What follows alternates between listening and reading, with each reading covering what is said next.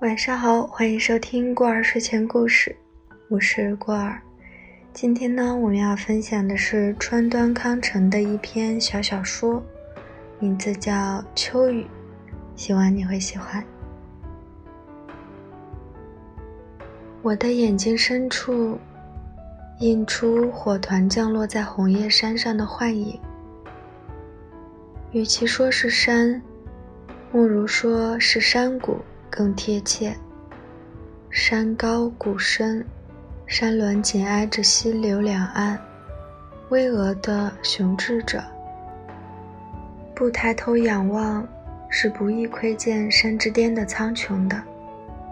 天空还是一片蔚蓝，却已微微现出了暮色。溪流的白石上，也同样弥漫着薄薄的雾霭。红叶的寂静从高处笼罩着我，渗透我的身心。莫非要让我早早的感受到日暮之将至？小溪的流水一片湛蓝，红叶没有倒映在溪流的蓝色中。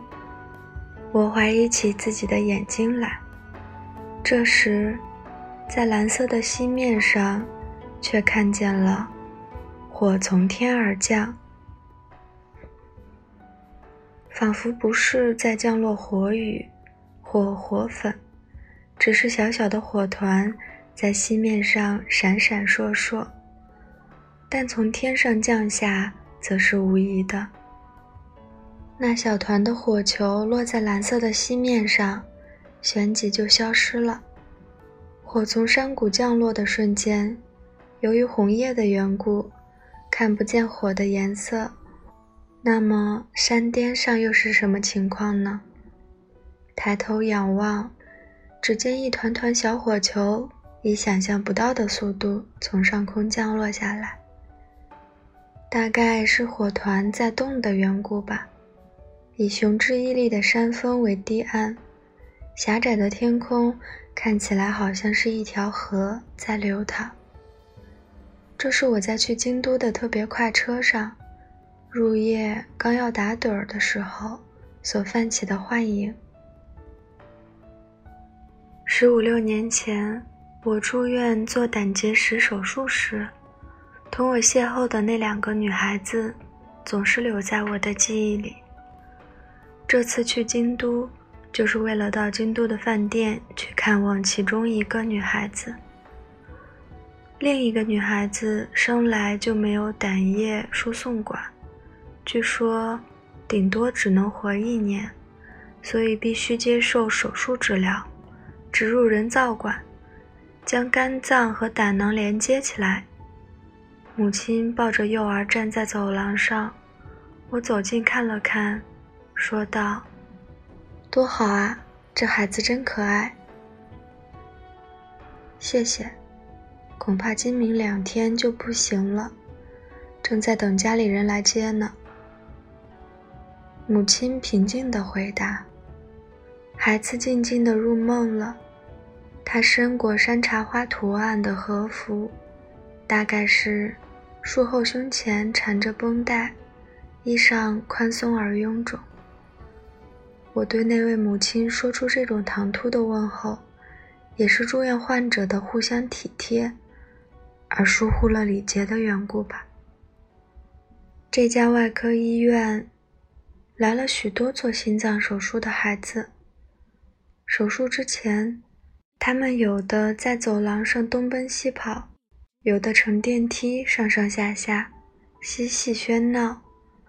不觉间，我也同这些孩子打起招呼来。他们都是五岁到七八岁的孩子，患有先天性心脏病。心脏手术最好在幼儿期进行。否则可能夭折。这些孩子当中的一个特别引起我的注意。每次乘电梯，我几乎都看见他也在电梯的犄角上。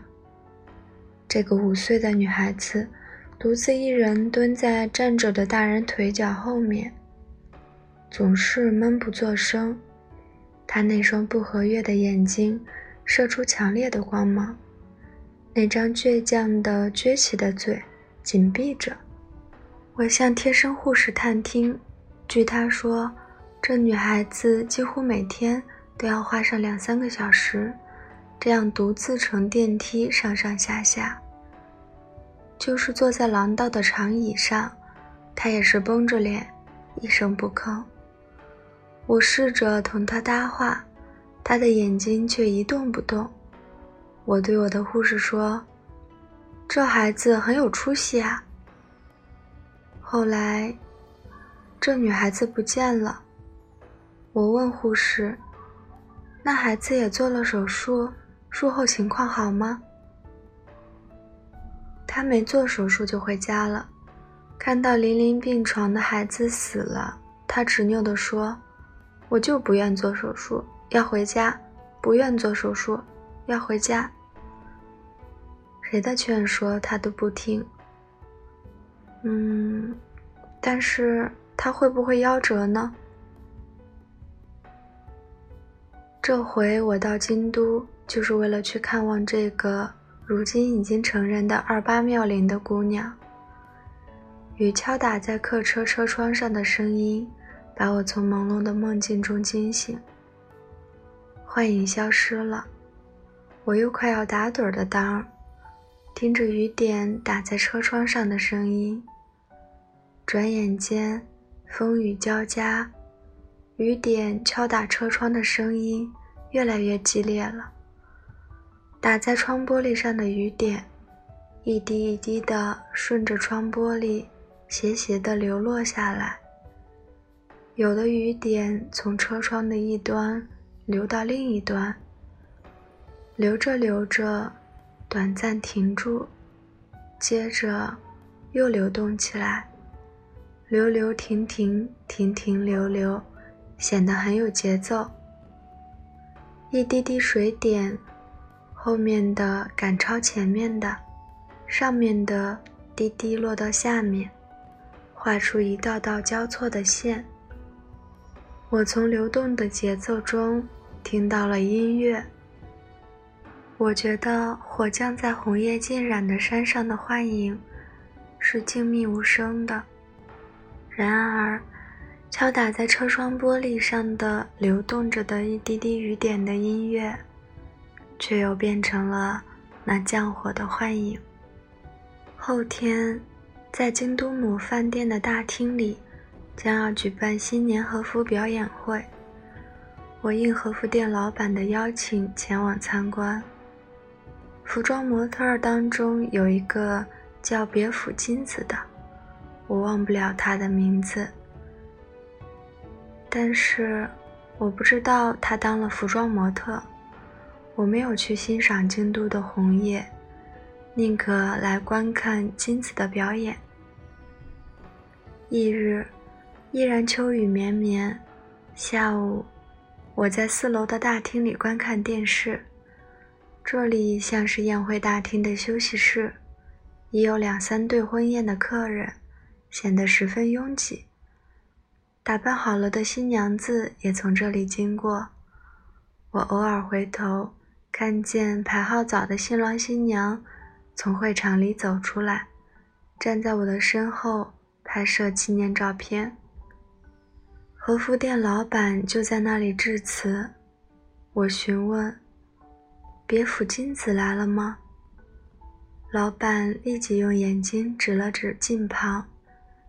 原来金子正用不和悦的目光凝望着站在被秋雨打得朦朦胧胧的玻璃窗前拍纪念照的新郎新娘。他紧闭双唇，这位亭亭玉立的美丽姑娘还活在人世间。我本想去前探问，还记得我吗？想得起来吗？可我终究还是踟蹰不前。明天的表演会，我们请她穿上新娘礼服，所以和服店老板在我的耳边悄声说了这么一句。好了，这篇文章呢就到这里结束了。希望你会喜欢。晚安。